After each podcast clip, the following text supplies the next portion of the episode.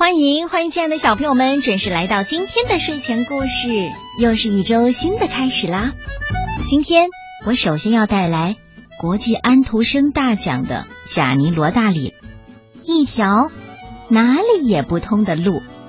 这是罗大里智慧启迪绘本之一，作者当然是贾尼罗大里啦，还有福尔维奥泰斯塔，由亚比翻译，新蕾出版社。向我们推荐一条哪里也不通的路。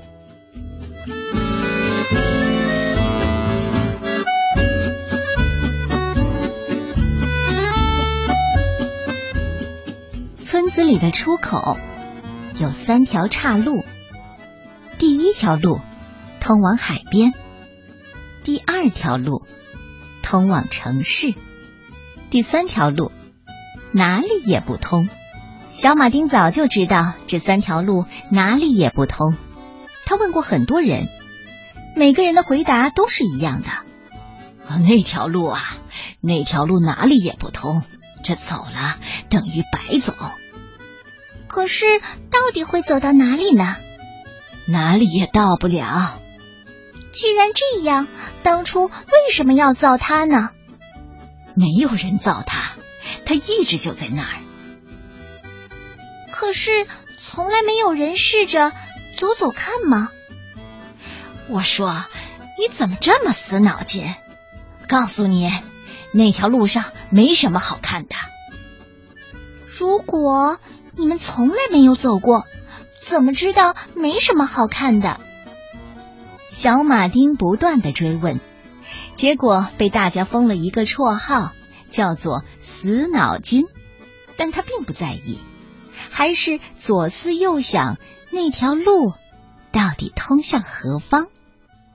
小马丁渐渐的长大了，再也不必牵爷爷的手就可以自己过马路了。有一天，他起了个大早，向村外走去。一走到村子的三岔口，他就毫不犹豫的踏上那条神秘的路。他一直不停的向前走，一路上杂草丛生，有很多的坑坑洞洞，因为很久没有下过雨了。路上连一个水塘也没有，路的两旁是树篱，再继续走下去就是一片森林了。进入森林，茂密的枝叶交相缠绕。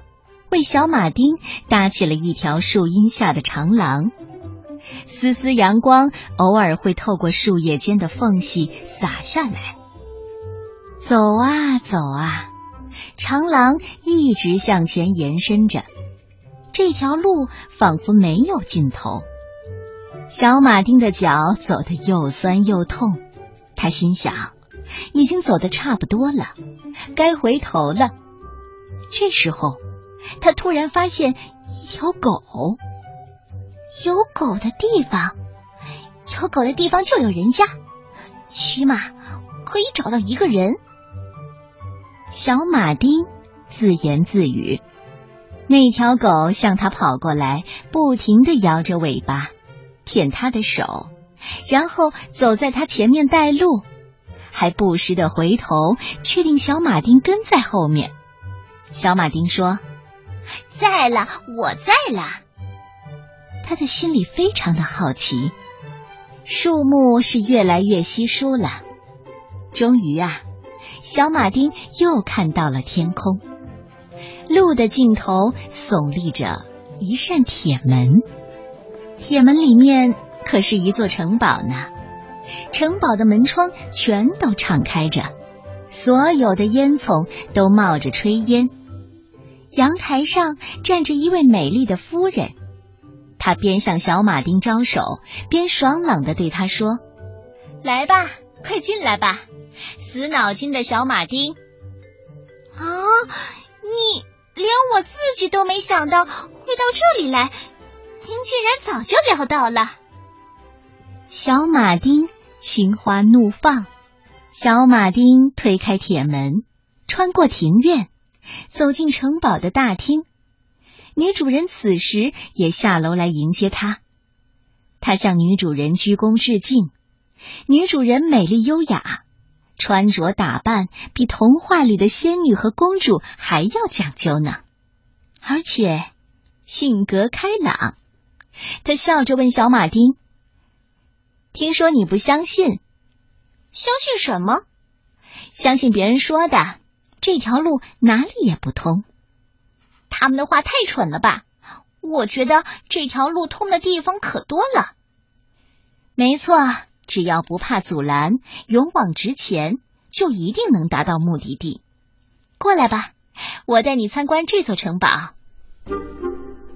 这座城堡和睡美人的城堡很像，里面有上百间大房间呢，还收藏了各种各样的金银珠宝和古玩字画。女主人一直对他说：“随便拿吧。”想拿什么就拿什么，待会儿呢，我借你一辆马车，通通载回去。小马丁婉言谢绝，却拗不过女主人的好意。他走的时候，马车上载满了金银珠宝和各种藏品。小狗充当马车夫，他训练有素，驾驶的有模有样的。遇到马匹打瞌睡或走偏了。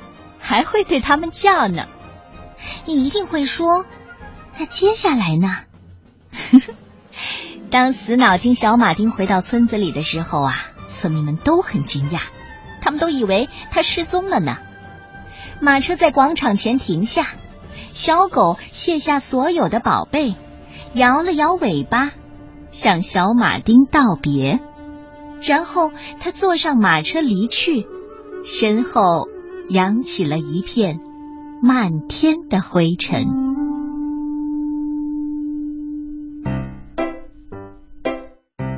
小马丁把厚礼分赠给村里所有的人，不管他们是不是自己的朋友。他把自己精彩的探险经历反复说了上百遍，每次一说完，就有人马上赶回家，驾着马车冲向那条哪里也不通的路。但他们总是在当天晚上就折返回来，脸还拉得好长呢。原来他们沿着那条路走进森林，刚到一半就走不下去了。路被浓密的树林和丛生的荆棘挡住了，根本就找不到什么铁门城堡，更不要说美丽的女主人了。因为呀，有一些宝藏呢。它只为第一个开路的人而存在。这一次，那个人就是死脑筋小马丁。你喜欢这个故事吗？一条哪里也不通的路。